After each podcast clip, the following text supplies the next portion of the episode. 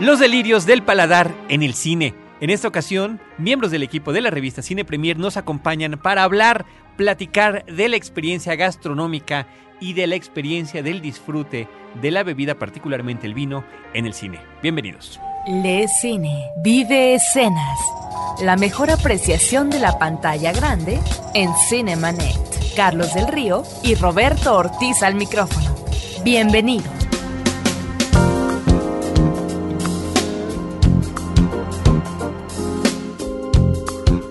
01800 087 2423 01800 087 2423 es nuestro buzón de voz para que nos llamen desde cualquier parte de la República Mexicana de manera gratuita y nos dejen sus comentarios, sus quejas, sus sugerencias para temas en este programa que se llama Cinemanet.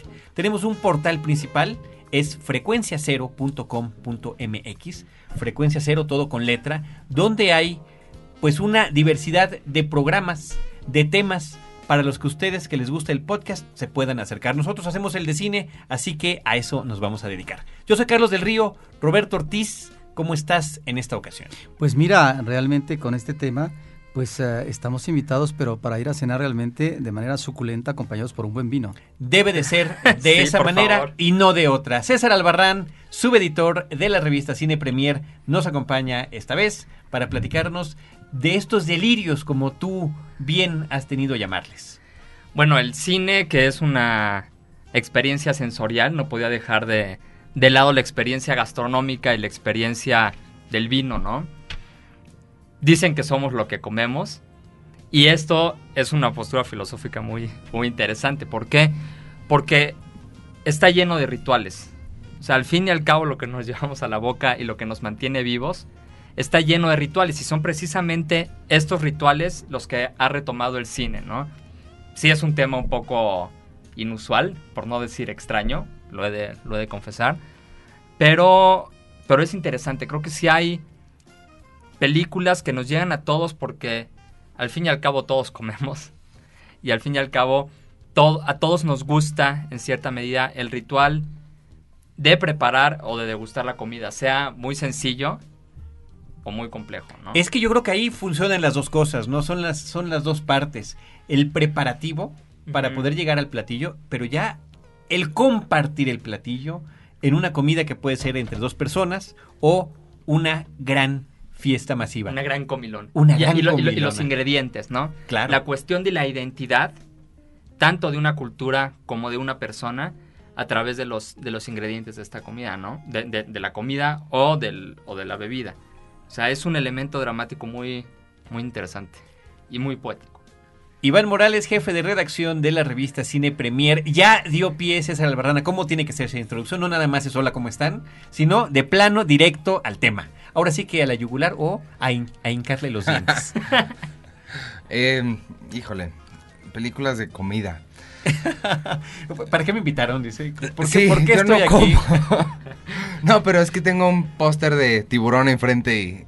Claro, no creo también que es una película de comida, ¿no? Somos un tipo de comida, entonces me acuerdo de Alive, me acuerdo de. Hannibal Lecter. Hannibal, claro, todo lo que, que... A mí sí se me antojaron los sesos en Hannibal, he de confesar, ¿eh? Todo lo que tiene que ver con el vampirismo también, Sí, ¿no? claro. De hecho, el nombre de una de las películas más interesantes que retoma y le da una variación al mito del vampiro es justamente de Tony Scott y se llama The Hunger. E- e- Es el hambre, pero es este es hambre bestial que te mata. El, el título en español eh, fue El ansia, que puede ser apropiado, ¿no? En su momento, una película protagonizada por Catherine Deneuve y David Bowie. Por Roberto Ortiz parece que ya, sin querer o no, entramos directo al tema. Ay, nada más recordando lo que estás comentando de Tiburón, hablando del póster. No, es que estaba apenas introduciendo. Ah, era, era, el principio. Estaba introduciendo El nada. Creo, creo que era en, en una rutina de Seinfeld donde mencionaba que si tú veías en reversa en tu videocasetera a tiburón, parecía que el tiburón estaba escupiendo gente todo el tiempo. Pues sí. Pero muy bien, pues tenemos ejemplos de películas. César Albarrán se dio a la tarea de preparar una lista en la que destacan películas mu- a veces dedicadas exclusivamente al cine, como una muy reciente A que la comida. tenemos a, a la comida o a la bebida, perdón, como algunas que tenemos, eh, no, como, como frescas, como entre copas. Entre copas, Entre copas, una, una película que además de, de que fue consentida del público en su momento, diría yo equivalente más o menos al fenómeno que tuvo Little Miss Sunshine en este en este último año, ¿no? Entre copas, este, ¿qué opinas? A mí Entre Copas es una película que me, me gustó desde un inicio y incluso antes de verla por el tema del, por el tema del vino, ¿no? Es una película de uno de los mejores directores norteamericanos. Hace algunos podcasts que hablábamos sobre el arte en, en Hollywood. Creo que él es uno de los artistas en Hollywood, se llama Alexander Payne. Tiene otras, otros dos largometrajes, Election con Reese Witherspoon, que es sobre las elecciones en una, en una secundaria, pero es como un microcosmos del panorama político estadounidense. Y About Schmidt, o Las confesiones del señor Las confesiones del señor Smith, sí, claro. En Entre Copas trata sobre la vida de, de un, de un novelista llamado Miles y su, y su mejor amigo y compañero en el, en el college. Ya sabes que son estas, estas relaciones que son de por vida en el cine norteamericano, ¿no? Y entonces se va, se va a casar. El compañero se llamaba... Paul Giamatti. No, no, no. No, Paul Giamatti es el, es el La- novelista. Thomas Hayden Church. Ahorita, ahorita me acuerdo cómo se llama El personaje. se llama el personaje. Y entonces se va a casar él y el personaje de Paul Giamatti es un gran amante del vino y en muchas cuestiones relaciona su literatura con el vino y su experiencia vital a través del vino. Tiene una botella guardada ahí durante años para un momento especial y ese momento especial nunca llega. No ¿no? sabe cuándo va a ser, ¿no? Ajá, o, o no ha llegado. Y es la travesía que emprende para la despedida de soltera o de su amigo por los viñedos de California. de California, por, por el Valle de Napa, que es una zona muy hermosa. Y todo lo ven a través, a través del vino, sobre todo Paul Giamatti, que es... Lo puede llevar desde el placer más grande hasta una depresión totalmente mayúscula, ¿no? Sobre todo este, este efecto enervante que tiene, que tiene el vino y tiene una de las mejores escenas románticas que he visto en mucho tiempo, este personaje con Virginia Madsen, cuando Virginia Madsen En le el dice... porche. en la- ajá, exactamente. Cuando Virginia Madsen le habla sobre el por qué ama el vino. Por- porque el, vi- el vino es un organismo y cambia y madura como las personas. Se, se convierte prácticamente en una descripción erótica. Una descripción La, erótica. la que hace él, ¿no? poética y filosófica, Sí, la que hace ¿no? ella y la forma en la que el personaje de Paul Giamatti la recibe, bueno, es como si hubiera encontrado literalmente al amor de su vida. Creo que es una interesante película para arrancar, Roberto. Ahora, eh, también considerando el vino, yo mencionaría, y a propósito de romances, pues sí, eh, qué pareja eh, tan ah, especial como la de Cary Grant e Ingrid Bergman en Tuyo es mi corazón, Notorious, el título original, en una película de Alfred Hitchcock, donde esta pareja baja a la cava de Claude Rains, un personaje, no sé ahorita su nombre, pero diríamos que es eh, eh, un personaje que se ubica dentro de los villanos, y entonces comienzan a revisar las botellas que en principio deberían de contener vino, y resulta que estas botellas contienen uranio, uranio que se va a traficar con los nazis. Ahí está la trama que maneja Hitchcock muy bien a propósito de las intrigas policíacas internacionales. En este caso está de por medio la Segunda Guerra Mundial en una película de corte romántica que tiene escenas extraordinarias, pero en donde el vino está jugando un papel fundamental dentro de la trama. Se me, se me acaba de venir a la mente. No es precisamente una película. Bueno, supongo que sí. Es la de este, Living Las Vegas. Nicolas Cage y Elizabeth Shue. Sí, cómo no. Es que están hablando de escenas románticas y eso. Y me acuerdo mucho la escena, a mí me impactó mucho cuando la vi. De. Le está. eh, Le está echando bourbon encima a Elizabeth Shue y está recitando unas líneas que ella le había dejado. Y me. No sé, me, me- me recordó mucho eso. Me- se me hace una escena muy interesante también. Aunque es curioso porque obviamente en este caso se trata de, de los últimos días de un alcohólico, ¿no? Que decirse, eh, irse a las, decide irse a Las Vegas con todo lo que le queda de dinero únicamente para gastarlo en un motel, en una prostituta y en botellas de vino que formaditas las va tomando uno a uno en este proceso prácticamente suicida, ¿no? Sí. Exacto. Bueno, yo creo que la, la constante en las buenas películas sobre comida es, como mencionaba, el sentido ritual y el sentido simbólico que se le dan a las que se le da a la comida en sí, ¿no? Mi película favorita, bueno, la que hasta el sábado era mi película favorita de comida después de que vi Ratatouille. ¿Acaso el festín de Babette? No, Big Night. No sé si la han, si la han visto de Stanley Tucci. Trata sobre dos hermanos que son cocineros y la última noche de, de su restaurante. Y todo, todas las relaciones, es una película que en sus escenas clave es casi silente. Y todas las relaciones entre ellos se manifiestan por cómo se cocinan. ¿no? O sea, un hermano tiene que respetar al otro dejándolo cocinar. Y termina con Stanley Tucci preparándole un huevo frito. Después de que en la película hay platillos italianos elaboradísimos, preparándole un huevo a su, a su hermano, ¿no? Entonces, este. pues es como que el sentido ritual de la comida más que. Ahora, a propósito del sentido ritual, yo sí eh, consideraría el festín de Babette.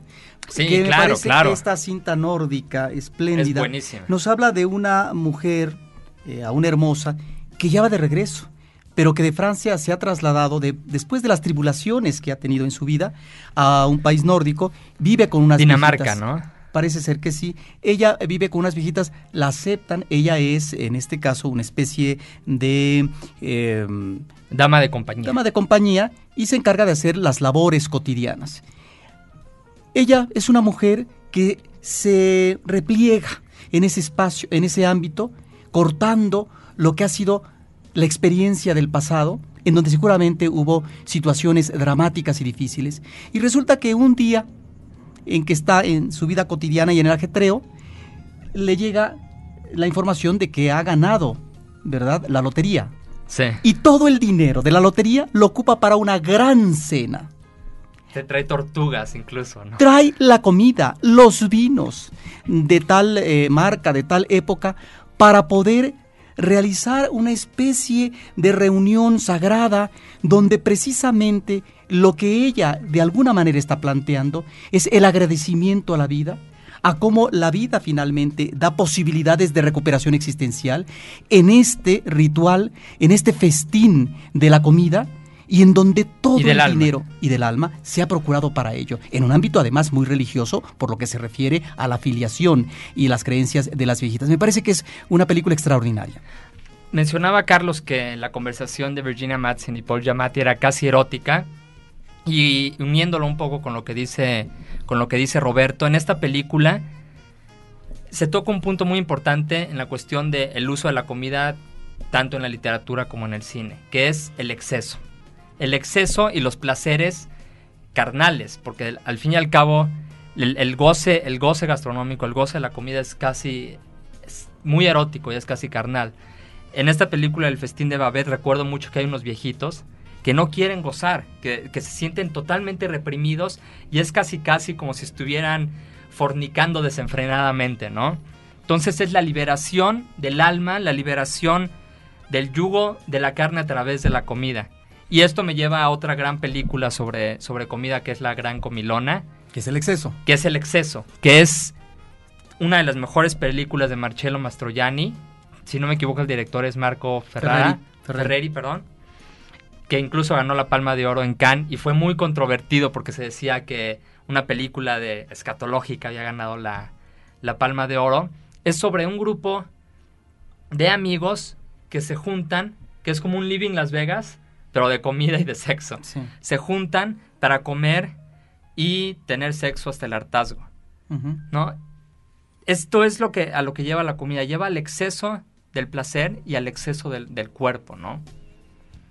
Estamos hablando de la comida y de la bebida en el cine. Estamos en Cinemanet. Vamos a hacer nuestro corte. César, Iván, Roberto. Y volvemos con nuestro público para seguir conversando sobre esto.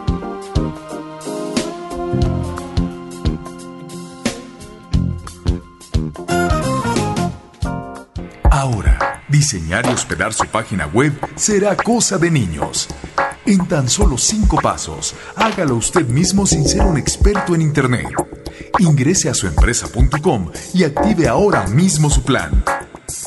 Suempresa.com, líder de web hosting en México.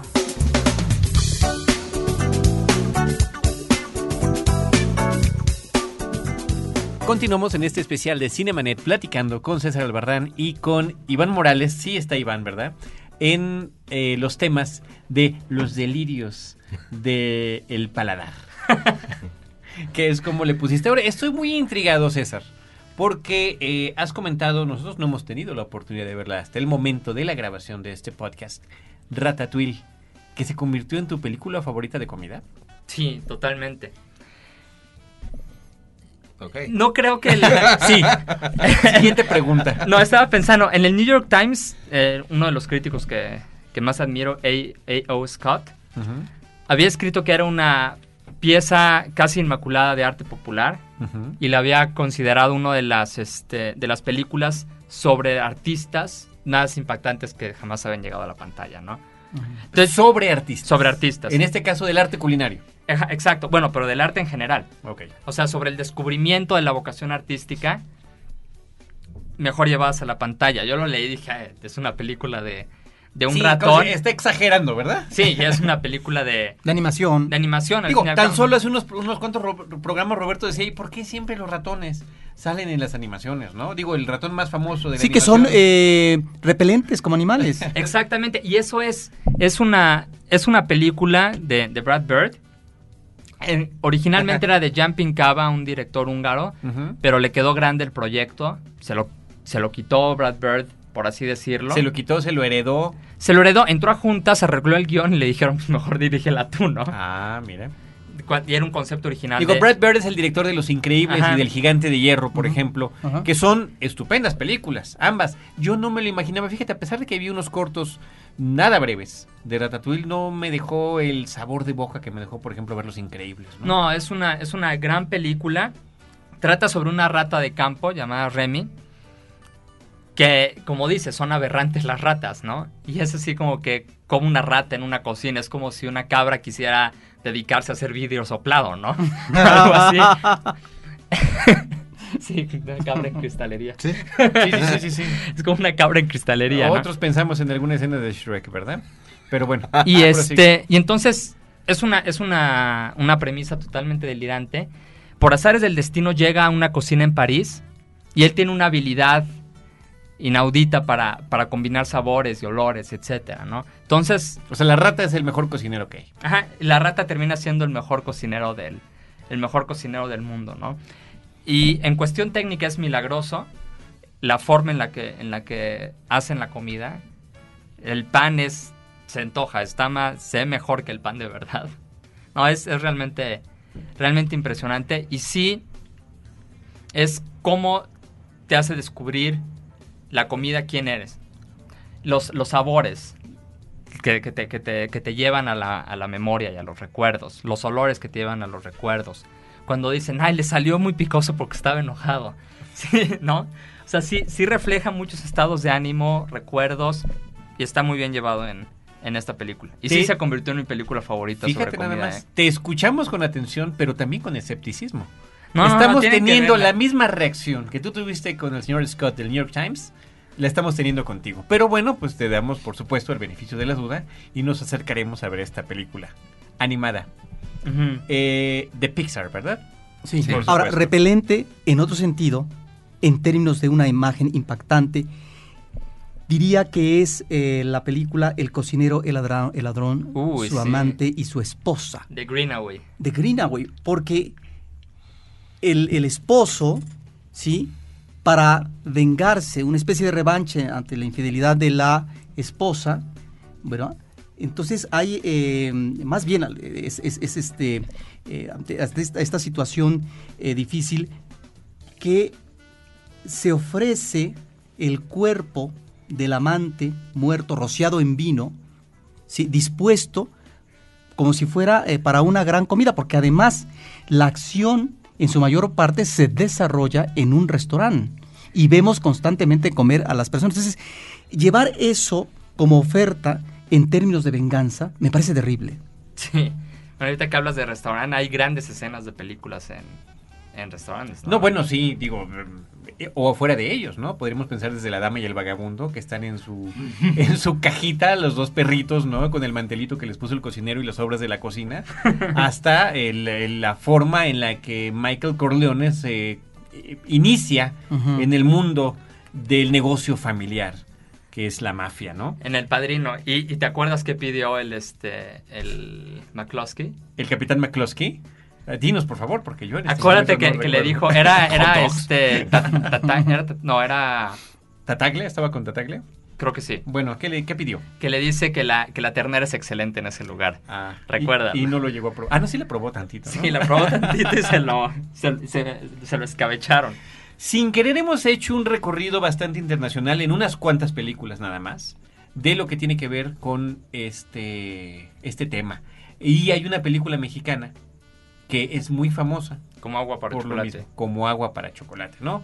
¿Cuál es la opinión, Roberto, de como agua para chocolate? Pues eh, yo no opinaría mucho porque la verdad me parece una película menor Comparto tu opinión. de un director cabalmente. mediocre como Alfonso Arau, sí, pero que eh, la película surge a partir del bestseller ¿no? de la escritora, en aquel momento su esposa, de este director, y, y creo que la película no Eh, maneja de manera muy burda los preparativos, porque ahí es donde podríamos encontrar este elemento exquisito, este no manejo formalmente eh, que podría eh, agradecer el espectador a propósito de la confección, cómo se diseñan, cómo se elaboran los platillos, ¿no? Eh, toda esta situación que cuando vemos en una cocina típica mexicana, de, algún, de la cual emanan ciertos olores, y están los ingredientes para que participen en toda una comida, ¿sí? Eh, para que se reúna la familia, sus invitados, etcétera. Me parece que el director no sabe trabajar ni mucho menos eh, La esta sensualidad situación. de los La ingredientes. sensualidad. sí, Y porque además está unido a una situación de erotismo Claro. de la pareja principal. Pero fue también un fenómeno nacional e internacional, eso Sí, hay que comentarlo. no- fue una película ¿no? extraordinariamente taquillera aquí en México. Digo, Sí, yo claro. creo que todos discutimos y por qué habrá escogido un actor italiano para el protagonista. Bueno, nos, nos llamó la atención porque además al final lo tuvieron que doblar porque su manejo del español era absolutamente ineficiente, pero que también tuvo mucho eco en el extranjero, particularmente en Estados Unidos, se convirtió en una película favorita del público, de, los, de la gente que ve películas extranjeras, y este que logró que su director pues diera el salto también, ¿no? Ahora, de cine mexicano mencionaría tan solo una, que es la imposibilidad de comer en una casona burguesa, en una película de Luis Buñuel que se llama El Ángel Exterminador, Uy, sí. con eh, Silvia Pinal, entre otros tantos actores. Y la última cena, la famosa última cena. La ¿no? última- Entonces se reúnen a, a- a- a cenar, ¿no? Y después no pueden salir de la casa. Entonces ahí es eh, una Bueno, Buñuel tiene una onda con la comida también, ¿no? Sí, claro. En el discreto encanto de la burguesía también hay grandes escenas de alrededor de la mesa. Y o de consumo de vino lo vemos también eh, con Fernando Rey en la película de Tristana. De hecho, creo que en el cine europeo es donde encontramos toda una serie de constantes eh, en el manejo del vino o de la comida, sobre todo del vino. de- ¿no? Y creo que hay eh, directores como Chabrol, Romer, Louis Mal, eh, Truffaut. ¿sí? y el italiano Tornatore, hablando de otro país, eh, constantemente manejan en sus películas escenas de comida o de vino. Y que luego las, las- las escenas de la comida o del vino pueden ser tan diversas como uno se las puede imaginar, ¿no? De la mente de Bruno Traven está este personaje de Macario, pobre, que lo, con una familia numerosa, interpretado en el cine por Ignacio López Tarso, que lo único que quiere el hombre es, una vez en su vida, comerse un guajolote completo, ¿no? Y en ese Sí. intento Sí. por esconderse en el bosque de su familia, de sus vecinos, de sus amigos y de poder tener esa comida, bueno, se va encontrando con tres personajes que resultan ser Dios, el diablo y la muerte finalmente, ¿no? Cada uno de ellos pasa y le pide que comparta con él esa comida, se la niega al diablo, se la niega a Dios, pero a la muerte la parte a la mitad y se la da y al final le pregunta a la muerte, ¿no? ¿Y por qué conmigo sí decidiste compartirla si aquí estuvieron otros personajes más importantes que yo? Y dices, bueno, porque al menos contigo, me, sabiendo que es la muerte, si tú comías una mitad, yo al menos me comía la otra mitad, ¿no? Toda una filosofía de vida y de muerte en este personaje que vaya la referencia inmediata, por supuesto, es la versión de la novela. Eh, ¿Qué otra película? Una película que no la teníamos en la lista, pero me acaba de llegar a la, Mente. a la mente de la comida como elemento dramático Las Horas, de Stephen Daldry, basado en la novela de Michael Cunningham. No sé si la, la recuerden bien.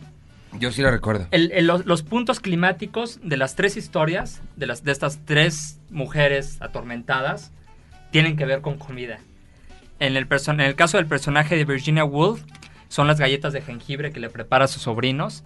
En el caso de la del ama de casa, protagonizada extraordinariamente por Julianne Moore, todo su crisis, una crisis que casi llega al suicidio, está detonada por la preparación del pastel para su esposo en el, este, en el día de su cumpleaños. Y cómo no le sale, y cómo sí le sale, y cómo el Sí. hijo le ayuda y no le ayuda. Es la comida y el ritual de la dedicación hacia el otro. Por algo, en, la, en varias mitologías religiosas y en varias, en varias doctrinas, la comida tiene, tiene mucho que ver. En el catolicismo es, es más que obvio, en el budismo también, como una elevación del ser. ¿No? Y en el caso de la, de la, de la personaje interpretada por Meryl Streep, es la comida que le está organizando, que son los cangrejos. Los, los pasteles de cangrejo que le está este, preparando a su amigo Richard. Que este sí es un suicida. Y eran los cangrejos para que recordara cuáles eran los placeres de la vida, que era el placer más elemental, que es el de la, de la comida, ¿no? Otra película que recuerdo ahorita es La Cena, Ettore Scola, una Sí. cinta italiana. Uy, buenísima. Todo se desarrolla en el interior de un restaurante. Diferentes mesas. Entonces, eh, son como planos secuencias. La cámara va de un lado a otro, se pasea, eh, va de una mesa a otra, ¿no? De una Y es la comunión, es el sentido de comunión a través de la comida, ¿no? Sí. Con eh, Fanny Ardant, que está espléndida, ¿sí? Y eh, Vittorio Gassman en una de sus últimas eh, interpretaciones. Y vamos viendo cómo en cada mesa, ¿no? Dos amigos, más gente, se van desarrollando toda una serie eh, de eh, problemas, ¿no? A abordar. Y todo en el entorno de un restaurante donde está la dueña, donde, y donde platican también de situaciones que están viviendo en ese momento. Los, los turistas japoneses, Exacto. ¿No? Y es, y es también esto, otra cosa de, de la comida, es lo que es el, el fuego para nosotros, ¿no? Así como se juntaban en la antigüedad alrededor del fuego, ahora es alrededor de la comida. Una a contar historias, ¿eh? a contar historias, exactamente. Una película que no trata, sí es sobre comida, pero es más sobre el ritual de sentarse en una mesa, Coffee and Cigarettes, de Jim. Jarmusch, que son conversaciones espléndidas alrededor de, de compartir el café y bueno, los cigarrillos, ¿no? Como nos menciona el título. Exactamente. Y otra gran película de conversaciones en mesa que es Smoke, de Wayne Wang y Paul Auster. Sí. Oye, dentro de tu lista mencionaste chocolate, que me parece que es una inclusión muy atinada y muy original, como, como lo es la misma película, ¿no? Es Sí. de Lasse Hallström, si, Es no, de Lasse si no- si no me equivoco. Sí, va, Sí, continúa. no, una película un tanto, un tanto melodramática, pero creo que es, es acertada en su descripción de los, de los placeres y de a lo que lleva el chocolate, ¿no? Me acuerdo muy bien la, la escena en la que el alcalde, protagonizado por, por Alfred Molina, Ujú. mi gemelo, cuando, cuando se, se- al fin cede ante los placeres del chocolate, ¿no? También era un tipo muy apretado, muy restringido, y cede ante, ante el dominio del, del- del placer corporal, que es el chocolate en este Sí, caso. la, la anécdota es en torno a un pequeño poblado europeo donde una mujer llega y ella pone su negocio en el pueblo de, fab- de fabricar chocolates, fabricar y vender chocolates, pero va atinando a las necesidades de cada uno de los individuos que se topan en su camino, así como puede encontrarse con gente que la acepta. Está este personaje del alcalde del pueblo justamente, que es el que la repudia porque todo lo que está eh, representando es una suerte de libertinaje, ¿no? Sí, es algo diabólico, casi, casi, ¿no? La vida eh, como práctica extrema. Yo les preguntaría, ¿cuál es esa escena de una película donde están en un restaurante y hay un gordo que come y que come y que come hasta que llega un momento en que debe desbordar la capacidad de su cuerpo y comienza a expulsar todo No lo sé- que ha no comido. sé si Monty Python. El sentido de la vida, ¿no? Ah, de Monty. Python, el sentido de la vida. Es una de las escenas finales de la película. No, Sí. con esa abre, ¿no? ¿Con esa abre? Sí, según No. yo es con las que abre. Después de los pescaditos. Van al restaurante. No, empieza con lo de habrá que- We Are empieza con los piratas. Ah, no sé. Ah, bueno, claro. Y lo- sí, lo, sí. Pero bueno, es en esa película, es en el sentido de la vida. Bueno, está el tiempo presionándonos, por llamarlo de alguna manera. Eh, vamos a, a- a repasar algunas de las que nos han comentado rápidamente, de las que mencionaste. Está un paseo por las nubes, por ejemplo, ¿no? Así que es otra aberración para mí. es este sentido como Sí. que quiso combinar mitos griegos y rituales griegos del, del vino, que, que no, bueno, la contraparte, la que creo que fue muy ninguneada el año pasado. Muy ninguneada. Yo la ninguneé. Un buen año. Un buen año. Sí. No, a ti no te gustó, ¿verdad? Nada, en absoluto. A mí me gustó mucho. No parece una película de Ridley Scott por donde le busques. Bueno, es que eh, buscó hacer otra cosa. Pero a, mí, me- a mí me gusta mucho, ¿no? Ujú. Pero sí, un paseo por las nubes se me hace totalmente... Un paseo por las nubes, un buen año, Mundo Vino. Mondo Vino, que es un documental muy, muy interesante sobre precisamente esto, sobre el vino como ritual, el vino como dador de identidad, va alrededor de todo el mundo, a Bordeaux, que es la, la zona francesa, a, a Italia, a La Rioja, a Argentina, va por todo el mundo viendo los, los diferentes rituales y lo que significa el vino, ¿no? Para, para la localidad. Y concluyamos nada más para la nota divergente, distinta, ¿no? Como la hemos intercalado a lo largo del programa, Delicatessen. Sí, delicatessen que... Es Roberto, una si joyita, quieres- ¿no? Sí, una, una gran joyita que también gira en torno a la a carnes de diferentes especies, ¿no? Al canibalismo, ¿no? En un, en Exactamente. un supuesto futuro en Francia. una película extrañísima, bellísima. Sí. Y, y perfectamente el mismo director con- de Amélie, aparte. con una de las secuencias de créditos mejo- mejor eh, diseñadas creativamente hablando, ¿no? Porque todos son, son, son figuras tridimensionales por las que vamos pasando en un plano secuencia, si no Y- me equivoco. Y me gustaría, este... Bueno, al final me gustaría que, que igual cada quien Este es el final. hablara... Bueno, ya este es el llegamos, final. este es el final. Bueno, que al final, final, cada quien hablara de la de alguna escena que se le haya antojado lo que estaban bebiendo o comiendo, que recuerden Hijo, muy se, se me sensorialmente, antoja ¿no? cada que las veo dependiendo del hambre que tenga. Hay veces que sufro porque en unas películas comen y comen y nada más comen. Bueno, yo recuerdo ahorita Tristana. Eh, no es eh, una casona de lujo, pero de repente están haciendo una comida en un, re- en un eh, sartén con unas migajas de pan. Se Y cuando, ajá. cuando yo vi eso, me pareció que tiene un nombre ese platillo, me- es, es- es, digamos, en España, me pareció en, en Toledo, se me antojó. No sé si tenía hambre, pero se me quedó esa escena en el recuerdo y cada vez que la veo realmente me, me parece muy disfrutable desde el punto de vista culinario. Tú quieres mencionar desde que llegamos la, la de eh, Hannibal, ¿no? Ah, no, bueno, no, no se me antojó. No, yo, yo me acuerdo la, la escena en, en rojo de Krzysztof Kieslowski, cuando están compartiendo sí. Tintignart y, este, eh, y Ren Jacob, están compartiendo un licor de pera. Y, se, y entra el sol a través de la copa. Siempre he querido probar ese licor de pera y siempre que la veo se me, se me antoja, ¿no? ¿Tú, Iván? ¿Nunca nada? No, es que, ¿sabes qué? Eh, Mi, mi problema es la razón y de una vez aprovecho para explicar por qué estuve tan callado, porque normalmente hablo mucho. Es que la verdad a mí la comida no se me hace tan importante como a ti. O sea, yo sé que... o sea, a mí, yo, yo entiendo y el 90% de la gente es así. A mí la... Pero para mí la verdad la comida es que nada más me mantiene vivo, no me da tanto placer Es un como- trámite. Sí, exacto. Es un trámite que pasa. Por eso se ha adelgazado tanto últimamente. Ah, sí. si tengo que decir una algo que se me antoje, eh, la leche de Clockwork Orange. Ah, es muy A ver qué bueno, hace. hijo, claro. ¿La leche o el recipiente? No, no, no. la- ambas, ¿no? Ambas, pero yo creo que sí. ¿No? Pues yo, yo me quedaría únicamente, digo, era- era vino y era comida esta película, esta película, ¿eh? este programa sobre películas, que eh, una, una muy poco conocida película mexicana, Los Tres Reyes Magos, una versión animada de los años 70.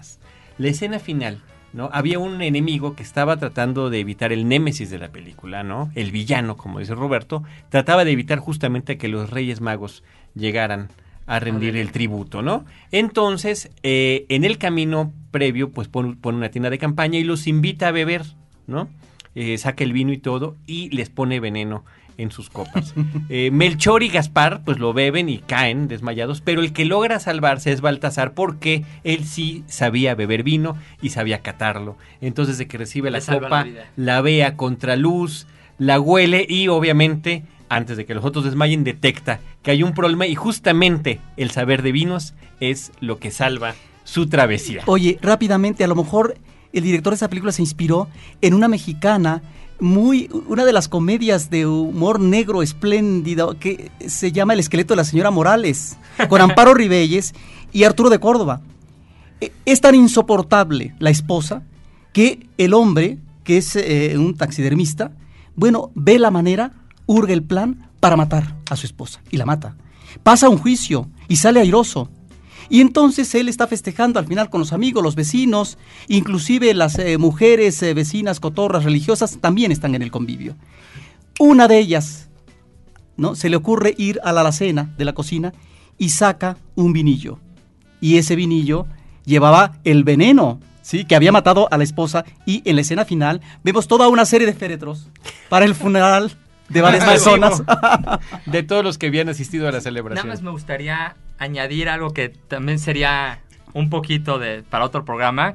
Una vertiente en el cine medio independiente norteamericano que es criticar a la industria de la comida. Ok. O sea, dice Iván que no le importa la- lo- casi casi la comida. Pues en Estados Unidos parece que, que a muchos tampoco. Entonces hay una gran crítica de si estamos comiendo Sano. Porquerías, igual somos una porquería, ¿no? Entonces, Super Engórdame de, Super de Size Me. Morgan Spurlock, Super Size Me, que critica los, la- a, la- a una cadena en especial. Sí, que, que como Y- te gusta mencionarla. Por y cierto. este y más recientemente Fast Food Nation de Richard Linklater, en la que está nuestra Ana Claudia Talancón. Ay, chiquita. Y este Eso es lo que se, se te antojó. Eso se me antojó. no, que, que habla sobre la industria de la, del fast food en Estados Unidos, ¿no? Ah. Que son otras, otro tipo de referencia, pero que creo que sí vale que la la natación. importancia del- Claro, claro. Queda ahí la anotación de Somos César Albarrán. Con lo que concluimos. Pues les damos muchísimas gracias a todos los que han escuchado este episodio especial de Cinemanet acerca de la comida y el vino. Y la verdad que esperamos sus comentarios al respecto, porque seguramente nos faltan todas las Uy, películas del mundo. Realmente, amar digo, el, el hecho Sí. de compartir la mesa, de compartir el vino en una película es un- una cosa que sucede. Con, con, eh, prácticamente en cada película que vemos y cada uno tiene un sentido especial. Bueno, y aparte, para concluir ahora sí, el cine también es una experiencia de comida, gastronómica. No es lo mismo ver una película con palomitas o sin palomitas. Incluso hay un término para un género que es el cine palomero, claro, ¿no? claro. No es lo mismo, es tanto un ritual de convivencia y de comunión, el cine, como, como la comida. Pues ahí está, ahí está, qué mejor analogía para concluir este episodio. Roberto Ortiz y Carlos del Río le damos las gracias a César Albarrán y a Iván Morales, que también estuvo en este programa, platicando sobre este tema. Recuerden Cinemanet dos veces a la semana en su versión de podcast y una vez a la semana en vivo en la zona metropolitana de la Ciudad de México a las 10 de la noche en Horizonte 107.9 FM del Instituto Mexicano de la Radio con Cine, Cine y más Cine.